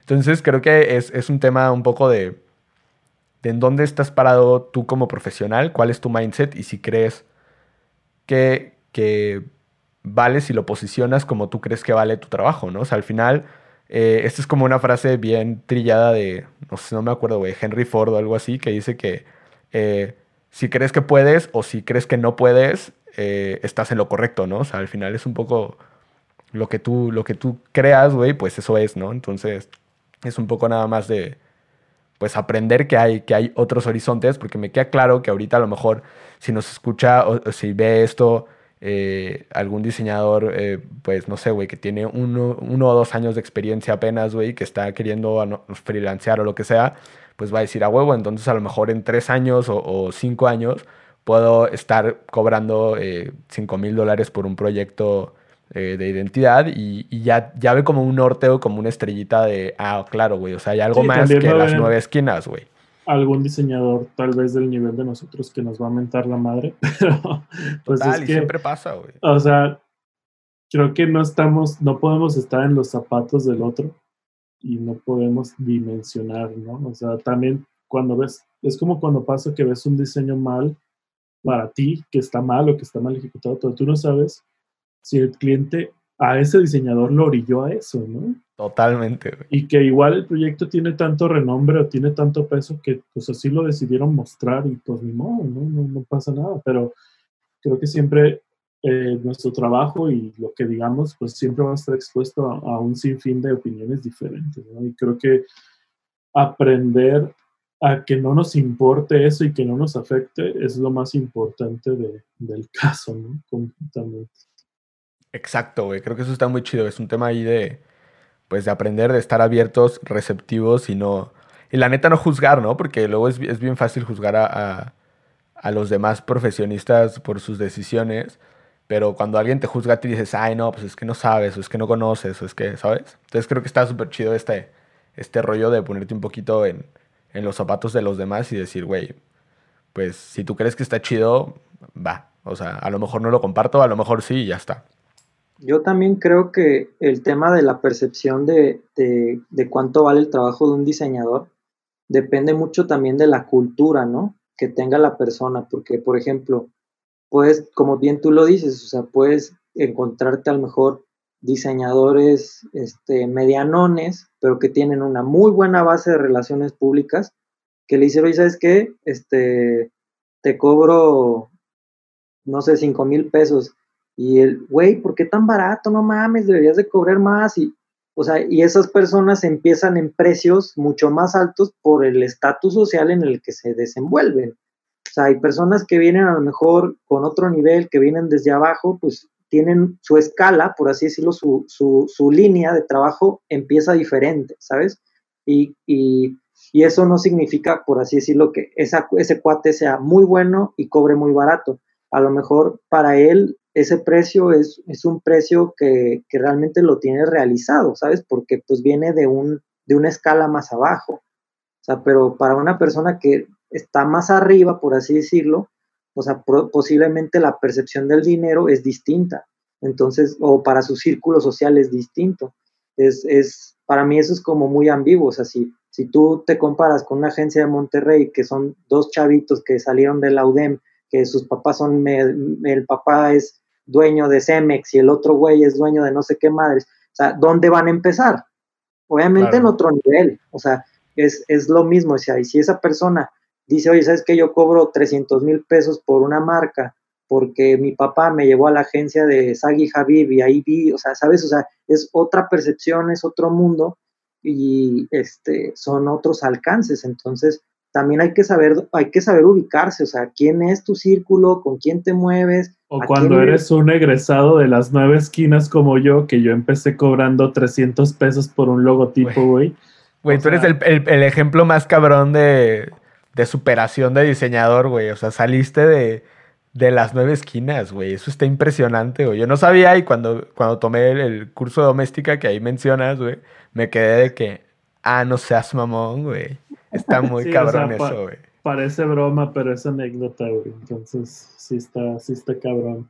O sea, yo no, yo, yo hasta la fecha digo, güey, ¿cómo no me comió esa madre? O sea, ¿cómo no me convertí en, en eso, no? o sea, ¿cómo no quedé ahí? Pero porque pues estás morro, estás meco, no sabes nada, o sea, es como... Nada. No tienes ni idea, ¿no? Pero creo que corrí con la suerte de toparme con la gente indicada y, con las guías indicadas, que sí, no fueron a la universidad, claramente, pero este, no, pues en mi caso no fue necesario, ¿no? Y, En muchos de los casos no es, ¿eh? La verdad es que la universidad en general yo creo que ahorita ya es un poco no necesaria. Sí, a pesar de eso, pues, o sea, veo la parte de Memo que él sí, eh, pues él sí, sí fue a, tomar una licenciatura, él sí tiene una maestría, sí tiene especialidad. A mí eso no, no me frustra de decir, verga, yo no, yo no tengo ese perfil o yo no tengo ese CV, pero sí te impulsa y sí te motiva a tú seguirte preparando como sea, ¿no? O sea, ya sea en YouTube, ya sea en doméstica, en creana, en donde tú quieras, o en un curso presencial, o sea, lo, lo sigo haciendo y lo seguimos haciendo los dos. Eso está bien chingón, güey, porque que no vayas a la escuela, por así decirlo, digo, si hay banda ahorita que, que escuche esto y esté viendo si va o no va a la universidad, o sea, que no vayas a la universidad, no quiere decir que dejes de aprender, güey. Yo creo que es bien importante como esa diferenciación entre ir a la escuela y educarte, ¿no? Entonces yo creo que en general lo que yo he notado es que los profesionistas, al menos en nuestro ramo del diseño, güey, la gente que le va bien se diferencia de la gente que no le va bien porque es gente que está aprendiendo constantemente, güey, que todo el tiempo se está metiendo cosas nuevas en la cabeza, güey. Creo que eso es súper importante para superarte, güey. Sí, y puedes voltear a ver a tus colegas y decir, no sé, veo a Daniel Barba, que es amigo de nosotros y que es una bestia ilustrando, digo, no mames, o sea, yo si tuviera tiempo, sin pedos me le caería que me dé clases de dibujo, ¿no? Clases de ilustración, técnica, lo que sea.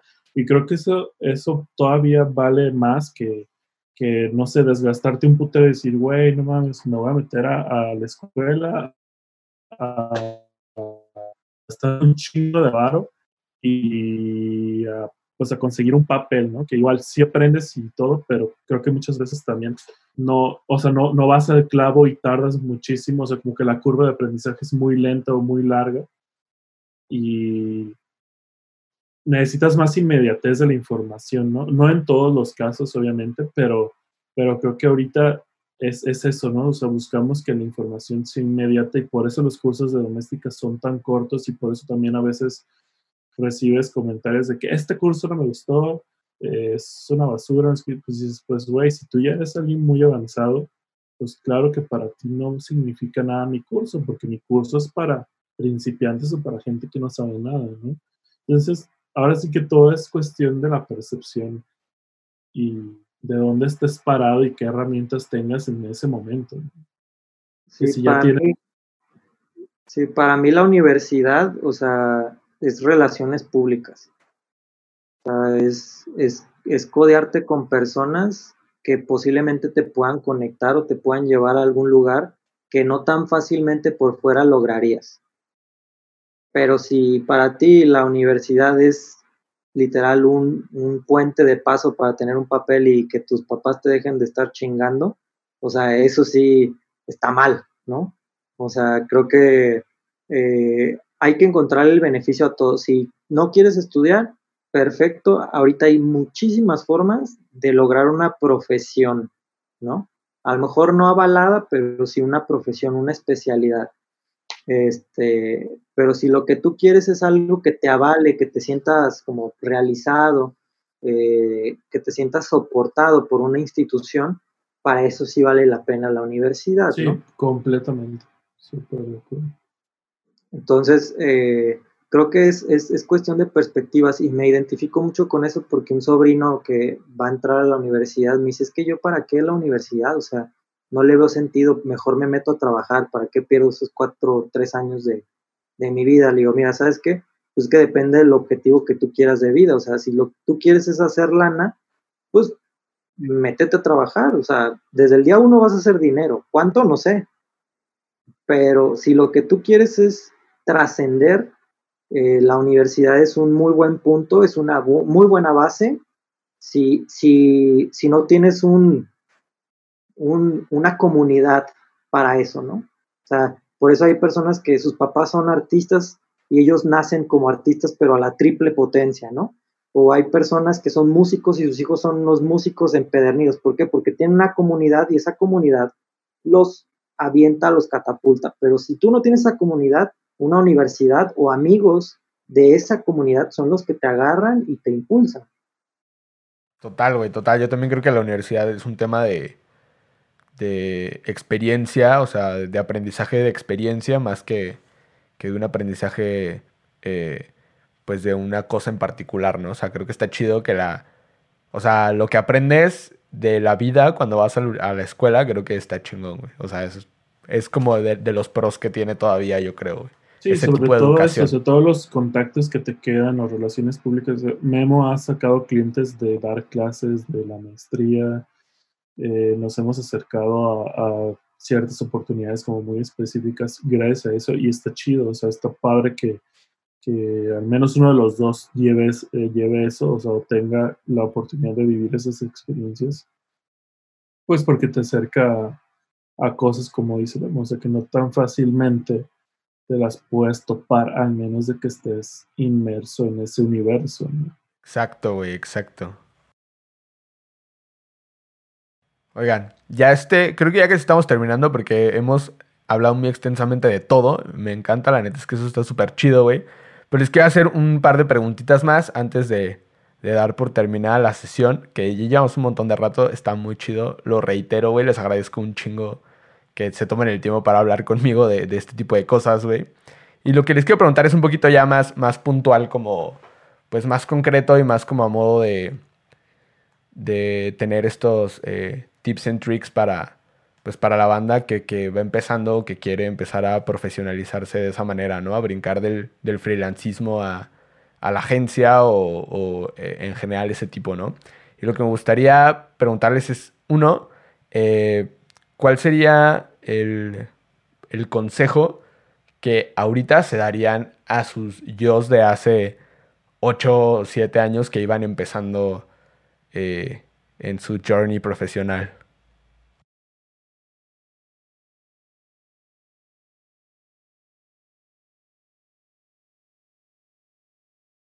Pues yo creo que Ah, agarra, agarra vuelo, ¿no? O sea, creo que, creo que todo lo que me, pasó durante estos ocho años, creo que me hacen lo que soy ahora y, no quitaría nada del renglón. Entonces, eh, si acaso lo que yo me diría es, haz todo lo posible por estudiar en el extranjero. Es, es algo que me hubiera gustado que alguien me dijera, que me dijera, güey, si eso es lo que quieres, hazlo, ¿no? En su momento lo dudé, lo dudé un chingo, no tenía el dinero, o sea, esta frustración, miedo de que, güey, es que no, no se puede, ¿sabes? O sea, este, el brincar, el dejar a tu familia, o sea, todo esa, esa, ese miedo me hizo como de, no, no, no, estudia aquí y hazlo todo aquí. Entonces, creo yo que me hubiera dicho como, hubiera llegado y, si te quieres ir al extranjero, vete al extranjero, ¿sabes? O sea, me hubiera aventado.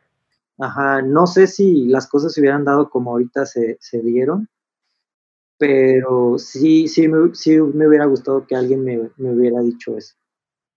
Chingón. Yo igual, pero en la parte de trabajar, o sea, tomar una oportunidad de trabajo eh, en otro país, creo que también hubiera estado chido. Que digo, lo que ha pasado y, y donde estamos, creo que tanto Memo como yo estamos satisfechos, pero igual, e, esa parte y, y sí, sí hubiera agarrado, o sea, sí me hubiera gustado que me apareciera mi yo de 30 años en mi yo de 20 años y que me dijera, güey, sí, métete al quad y ve por ese papel, chingue su madre. O sea, creo que sí, sí hubiera estado cool también porque han habido ciertas cosas que, que igual y si, pues si tuviera eso, pues estaría cool, ¿no? Pero, digo, no pesan tanto, o sea, han sido cosas como, como menores, pues, pero por ejemplo, me pasó que el papá de Memo, que es director de, de la secundaria donde yo estudié, mm, le preguntó a Memo que quién podía dar clases en, que era el taller de dibujo técnico, Memo, sí, ¿no? Y Memo me dijo, güey, estaría perro que tú dieras esa clase, cala, de no, ve y todo. Pero pues no se pudo porque pues no tengo un papel que para la SEP sea este, un respaldo y pues no pude digamos que experimentar esa oportunidad, ¿no? Pero digo, de ahí en más no, no ha pasado nada, así como no ha pasado nada por no tener la cartilla militar, entonces. Exacto. Este, Papel medio vintage. Ajá, entonces digo, pues son, son cosillas, ¿no? Que dices, chale, hubiera estado chido, pero no es como que determinen el futuro por completo de tu carrera. ¿no? A huevo, güey, está chingón. Yo me puedo ir a estudiar al extranjero, Moise puede ir a trabajar al extranjero, so what, ¿no? O sea, no es nada que, que no puedas hacer. Eso está perro, güey. Creo que es un muy buen consejo en general, ¿eh? Oigan, este. Quiero también preguntarles. Eh, igual a la, a la, bandita que está más, más joven, eh, empezando en este rollo. Eh, ¿Qué libros le recomendarían leer como para que puedan aplicar a su vida eh, laboral, güey? hay, un, hay un libro, digo, no me acuerdo ahorita muy bien el título, pero mi novia se burla mucho de, de eso porque me dice que cómo leo libros como de superación personal. es un libro que me, que me prestó una amiga, que no lo he terminado de leer, por cierto, pero me dio una perspectiva muy diferente de cómo yo me percibo como persona y como profesionista, ¿no? Eh, lejos como del conocimiento este, práctico de la, pues de la disciplina del diseño. O sea, más bien, creo yo que el buen diseñador tiene muchas cualidades como persona que se potencializan en los gráficos, ¿no? Como la, este, la autoestima, la seguridad, eh, el poder expresar tu trabajo hacia el público. O sea, hay muchas cosas que, que hacen, que detonan a un diseñador como un muy buen comunicólogo de su diseño, ¿no? Okay. Entonces, ese libro se llama Ocho reglas para alcanzar el éxito, me parece. Eh, es un libro que es didáctico, no es un libro, por eso no lo he acabado. Es un libro que te reta a que lo dejes de leer y regreses después de varios días y lo retomes y apuntes tus reflexiones, que te preguntes es, qué, qué cosas te gustan de ti y luego después de varios meses lo leas y vuelvas a apuntar. O sea, es como mucha, mucha, mucha reflexión y que te preguntes los sueños de los próximos tres años y después los veas y reflexiones sobre ellos. Entonces, es algo muy, muy chido que a mí personalmente, digo, yo lo leí hace como dos años y medio. Y porque justamente estábamos en esta transición de, de, Saturna y de qué somos, porque a mí me causaba un chingo de conflicto de güey, es que, ¿qué somos? O sea, neta, ¿qué somos? Porque somos un estudio de branding, no, o sea, afuera la gente cree que un estudio de branding todo el día te la pasas haciendo logos. Y la neta es que, y lo dijimos en el vivo de la vez pasada, de eso no se vive. O sea, es, es un gusto, es, es, es, hacer cuadros, pinturas gigantescas para un tipo de cliente exigente. O sea, no siempre, no siempre se puede hacer eso, ¿no? Y este, y teníamos muchas habilidades digitales también, Moy y yo, gracias a la otra agencia en la que estábamos, y nos pedían mucho trabajo de eso, entonces era como de que, güey, es que no, no, o sea, no somos ni estudio de branding, no somos ni agencia de publicidad, no somos agencia de medios, no somos agencia 360, o sea, ¿qué somos, no? Y yo tenía esa pregunta y luego me, me hice una pregunta como, güey, pues, ¿qué soy yo, cabrón? O sea, ¿qué, ¿qué soy yo? O sea, soy, soy un consultor de marca, soy un diseñador, soy mercadólogo, soy, ¿qué soy, güey? Porque pues estudié diseño y luego estudié animación y luego estudié mercadotecnia y luego me metí al tema de la consultoría de marca, entonces dije, güey, ¿qué soy yo? O sea, no, no, ya de tanto conocimiento que sé, no sé qué soy. Y yo creo que Moy también se lo pregunta, ¿no? Porque pues estudia música, estudia diseño, estudia este, visuales, o sea, es, tanta cosa que te vas metiendo en la cabeza que ya no sabes cómo describirte cuando un amigo te dice, oye, ¿y a qué te dedicas? Como que, a la verga, güey, ¿qué soy? Soy empresario. Soy empresario, soy diseñador, soy, hago dinero desde una sencilla aplicación o, qué. Güey, qué chido. Y, y, está padre que, que, el libro que mencionas aborde más bien esos temas muy, este, eh, no sé, güey, intrapersonales de alguna manera, eh, en vez de a lo mejor cosas técnicas o cosas eh, de, la chamba, ¿no? Güey, está muy chingón el, el, buscar esa definición de, de qué soy. Yo, yo la neta no soy muy de leer, o sea, si leo son cosas como muy en específico o, o libros de, de cosas muy específicas de diseño. Pero sí hay un libro muy chingón que se llama Alquimia para el éxito, que es de Roberto Palazuelos. Ah, no te creas. no, no Este, igual estaría cagado leerlo. el diamante negro. ajá, el diamante negro. Me da curiosidad. Pero no, yo más bien siento que lo que me ha aportado muchísimo eh, últimamente y es ver cosas raras japonesas, o sea, anime, o sea, ver este, cosas, cosas emblemáticas como, no sé, como Akira, como todas las, las películas de estudio Ghibli, este, todo ese material te da muchísimos inputs visuales y creo que eso también te hace ser más observador todavía en tu, en tu vida cotidiana, en tus alrededores, porque... Eh, eso es otro tipo de lectura, la lectura visual. Sí. Sí, sí, sí, completamente.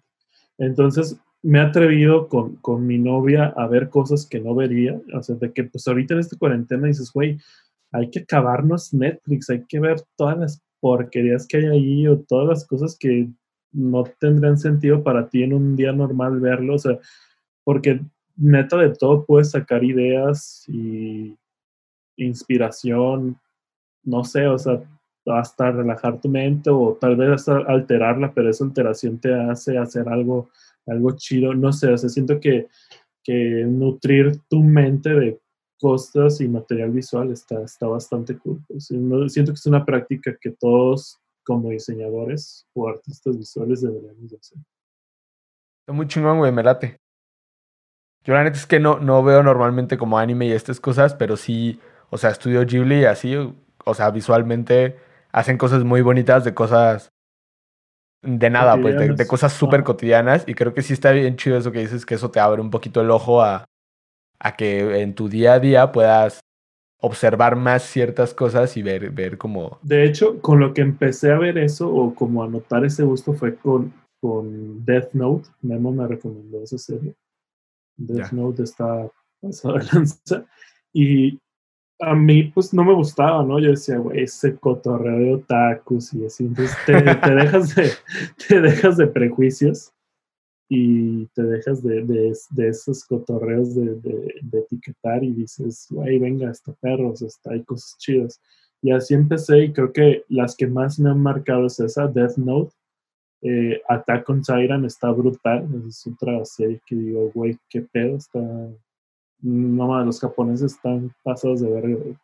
Están en otro mundo esos cabrones. Sí, y pues cosas más viejas como Akira o o películas retros, como, no sé, ver, ver ahora con, con, tu criterio adulto, ver Robocop, Terminator, Blade Runner, o sea, todas estas cosas que, que igual de morro viste, pero pues no tenías ni idea, entonces siento que todo eso está, está muy chido volverlo a ver o, descubrirlo y, y, tomarte el tiempo de verlo, está bastante cool.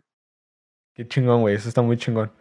Oigan, otra pregunta que les voy a hacer es, enfocado al tema de, la lana y tal, güey, eh, ¿cuál ha sido el proyecto que han cobrado más bajito que les ha traído como más, eh, no sé cómo decirlo, como más oportunidades o mejores cosas que dices, este, este proyecto lo cobramos en tres pesos porque lo que sea, pero nos ha traído un chorro. Sí, pues el proyecto de Susie's Bakery que está en nuestro Behance, ese proyecto no cobramos nada porque es mi mamá. Sí, sí lo, lo cuentas en, en, ah, el pues, curso de doméstica. ajá, ese, ese, ese, proyecto. Y digo, ha habido otros proyectos que hemos hecho por mero altruismo, por ayudar y apoyar. Porque es como parte de regresarle al universo lo que te ha dado y de ser recíprocos, ¿no? Con, tu energía. Y creo que también, o sea, yo he visto ciertos personajes, como retomando la broma de Palazuelos, ese güey tiene un chingo de varo y el vato está en esa misma, en ese mismo canal, en esa misma energía, en esa misma frecuencia y lo dice, o hay que regresar, hay que regresarle al universo lo que te da, ¿no? Entonces, este, pues es, es, una, es un cúmulo de cosas, ¿no? O sea, apoyar, eh, regresar, este, ser, pues cada vez tratar de ser más humano y, este, pues ahora sí que la práctica que también Memo ha estado haciendo muy buena en redes sociales de interactuar con la gente, que, o sea, darse el tiempo de eso, este, pues te acerca y te trae cosas, pues meramente siempre buenas. Qué chingón, Ese, ese, proyecto, pues, pues nos trajo, pues, un, un contrato de, pues, de dos millones de pesos un año después. O sea, entonces, no, no sabes qué pueda pasar, ¿no? Sí, en total fue casi como 3 millones de pesos. Y sí, fue así como, wow, ¿no? O sea, nunca sabes lo que muestres o lo que subas o lo que hagas con ese empeño, lo que te pueda traer a futuro. Qué chingón, güey, qué chingón. Ahora va la misma pregunta, pero al revés, güey. ¿Cuál es un proyecto que ustedes dijeron? Este lo cobramos bien chingón y a la hora de la hora fue de que un martillo o algo bastante difícil o alguna cosa ahí que, que se haya salido de sus manos o algo. ¿Cuál? Pues. México ah, el, de, el, de, rojo canela. sí, no. Ese, ese sí se cobró bien y la verdad quedó pues bastante pobre. ¿Cuánto bien, cuánto bien cobraron ese? Fueron, ay, güey, es que fue todo un proyecto integral de 12 meses. Fue un proyecto donde hicimos visual merchandising, hicimos este rebrand, hicimos redes sociales, hicimos fotografía con modelos. Era como un proyecto de un año como, creo que como de 950 mil pesos más o menos. Y fue un proyecto integral bastante ambicioso en el cual este, involucraba a muchas personas, o sea, ahí Moy y yo estábamos coordinando un equipo, no sé, de 12 personas para un mismo proyecto. Y, y pues esa marca es una marca que ya tenía, no sé, 10 años en el mercado y es una marca que literal libera saldos de muchos zapateros en Guadalajara y León y otros lados y es muy conocida por una marca de saldos, o sea, prácticamente, ¿no? Entonces, eh, tenían una identidad bastante pobre y la intención, digo, este proyecto lo trabajamos en la otra agencia en la que estábamos. Eh, la intención era pues hacer un refresh y todo, algo nuevo, algo bastante ambicioso, este, con una tienda diferente, hicimos recorridos 360, o sea, y creíamos nosotros que iba a ser como algo muy easy going, pero resulta que había 12 personas que eran como parte del presidium que tomaban decisiones, entonces fue como que poco a poco mermándose el proceso creativo, eh, había mucha burocracia, había este, muchas cosas, muchos intereses, conflictos de intereses, ¿no? Porque cada uno tenía su marca que vendía ahí, entonces este, todos veían por sus intereses más que por los de la marca. Y bueno, yo que me chutaba todas las juntas, porque yo era como ahí el líder y pues ahí me tocó estar dentro del área de marketing en ese proyecto, que fue algo que este, fue, para mí esos, esos meses que estuve ahí fueron como un top en mi vida, o sea, fue como que, güey, ¿qué estoy haciendo aquí? No, no encontraba mi lugar, no me sentía como cómodo con, con, eso, ni ellos se sentían cómodos conmigo, este, pero nadie decía nada, ¿sabes? Entonces fue como, no hubo un clic, no hubo un match, este, lo único que había era dinero, un chingo de dinero, entonces ahí me di cuenta que fue como de, güey, o sea, hay clientes que te pueden pagar puta millones, que tienen presupuestos de millones anuales, pero si el proyecto no da, no, no te gusta, o sea, fuck the money, o sea, la neta, eh, ese karma de trabajar con alguien que no puedes, eh, me revolcó meses después, o sea, de que no podías como que levantarte, ¿sabes? O sea, por, por esa carga negativa de que, güey, o sea, ¿por qué, por qué, por qué, por qué?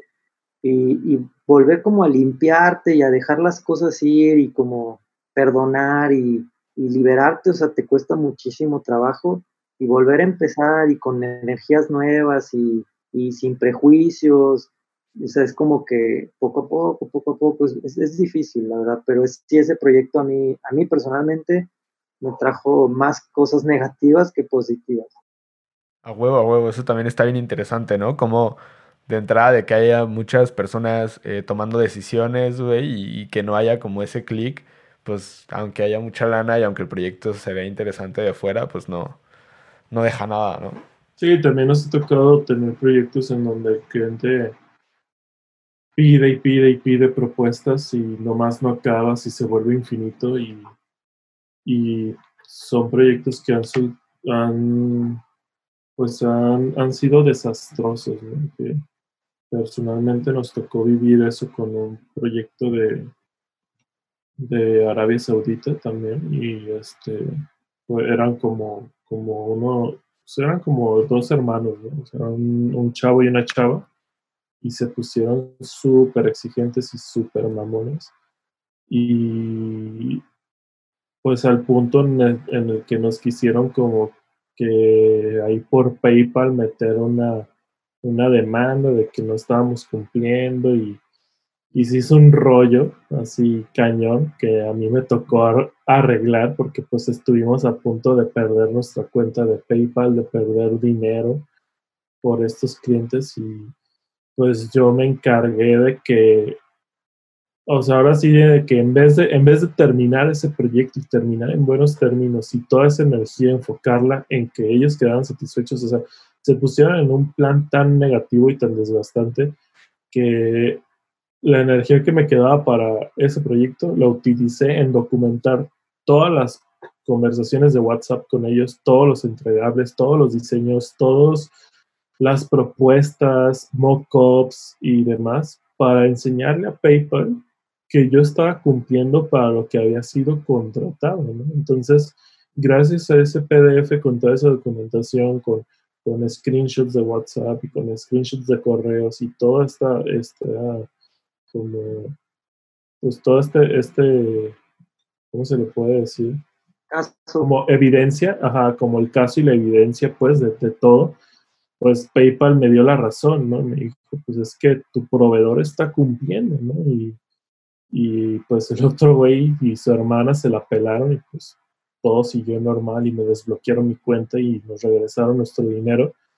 Pero sí, fuck, estuvo, estuvo muy desgastante ese, ese cliente, sí, fue como las peores cosas que nos han tocado con clientes internacionales. Qué cabrón, eh, la neta, pero pues qué chido que, que lo pudieron solucionar, güey, y que pues al final pues no queda más que en la mala experiencia, ¿no? Sí, es que neta nosotros no nos vamos a quemar por lana, ¿no? Y, y ahora sí que no, o sea, jamás hemos aplicado la que nos paguen y, te desapareces, es como que, pues, ¿quién hace eso, no? Pero sí lo hacen mucho al revés, ¿no? Así como de que ya va terminando el proyecto y ya el cliente desaparece, ¿no? Ah, tenemos uno ahorita. Uno, sí, sí vi que, que, comentaron. Hace poquito habías puesto en. En uno de unos arquitectos me hace o algo así, ¿no? Que hiciste como ah, un ruido en, en, redes sociales y que ya salieron a decir, no, pues está bien, ya te pago. Sí, es que, o sea, se, se salió tanto de control esa situación. Yo no esperaba esa reacción ni nada. Ni siquiera pensé que ese mismo día nos fueran a pagar. Pero sí estuvo, o sea, es algo que no volvería a hacer porque pues sí se salió de control muy cabrón. Pero, pero pues también dices, güey, pues los buscamos, se les mandó correo, se les avisó, se les notificó, se les reiteró, nos ignoraron y pues no sé, o sea, yo estaba ahí como que meditando y dije, güey, ¿cómo puede ser que haya tantos clientes que no nos paguen o tantos clientes que, que se desaparecen? Y dije, voy a hacer esta madre, ¿no? Y pues... la daguilla, la daguilla. Me llegó ahí la, la, inspiración en la madrugada y... Y fuck, o fue algo...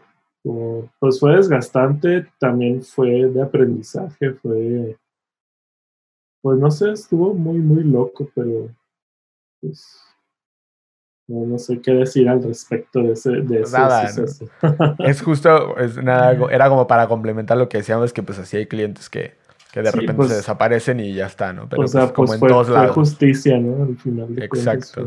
fue, aplicar justicia de, y muchos diseñadores se, se, se se sintieron identificados, ¿no? Y yo creo que por eso también alzaron la voz y compartieron y atacaron al, a, la, marca. Este, o sea, fue como un, un rush muy, muy intenso que, que yo creo que le, les vibró el celular muy cabrón de tantas notificaciones, no sé. Muy, pues nada, carnales, eso es, eso es todo. Todas las dudas, todas las preguntas, creo que hablamos un chingo de un montón de puntos bien cabrones, güey. Llevamos un montón de rato, ni siquiera puedo ver bien cuánto. Pues no lo sé. Ajá, pero, eh, o sea, a lo mejor hasta lo voy a tener que partir en, parte 1 y parte 2, güey, para que, para que la banda se los alcance a echar.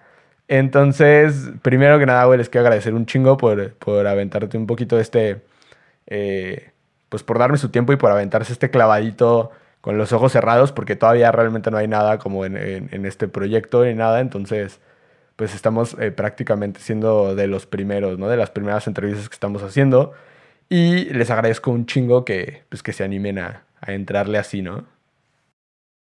Pues no tenemos nada que perder, o sea, al contrario, hacemos más amistades y, y pues si podemos ayudar a otros diseñadores que a mí me, me encabrona un chingo cuando cuando cobran mal y hacen mal también, o sea, es como que eh, lo hablo mucho con mis alumnos y les digo, ¿saben qué? O sea, eh, no, hay, no hay bronca que yo les dé mis precios, pero si se los doy es para que sepan que yo tengo casi 10 años de experiencia en esto, también pónganse en su lugar, no regalen la chamba, pero tampoco se pasen de lance y quieran competir contra uno, ¿no? O sea, es, es también como que medio incoherente y, pues ubicar a las nuevas generaciones creo que está bien y porque a mí me hubiera gustado que me hubieran ubicado, pero pues no había los medios, ¿no? Como para acercar a la gente, entonces ahorita que nosotros sí podemos, sí podemos decirle a los demás, hey, vámonos acomodando, vamos siendo comunidad, vamos cobrando todos igual, o vamos, o sea, ¿sabes? Como que es, es algo que es un mal que, creo que se puede revertir si lo hacemos de una forma inteligente, ¿no? Eso, güey, hacer comunidad creo que es, es eh, la palabra correcta, ¿no? Yo creo que por ahí va y creo que es lo, lo mejor que se puede hacer ahorita, güey. Venga. Listo, carnales. Pues si no tiene nada más que agregar, nos despedimos. Ánimo, pues muchas gracias. Hasta aquí nuestra conversación con Saturna. Espero que te haya gustado el episodio y te esperamos en el siguiente. Recuerda que todos los links relevantes de este episodio están en la descripción y si quieres conocer más, entra a diseñodinero.com.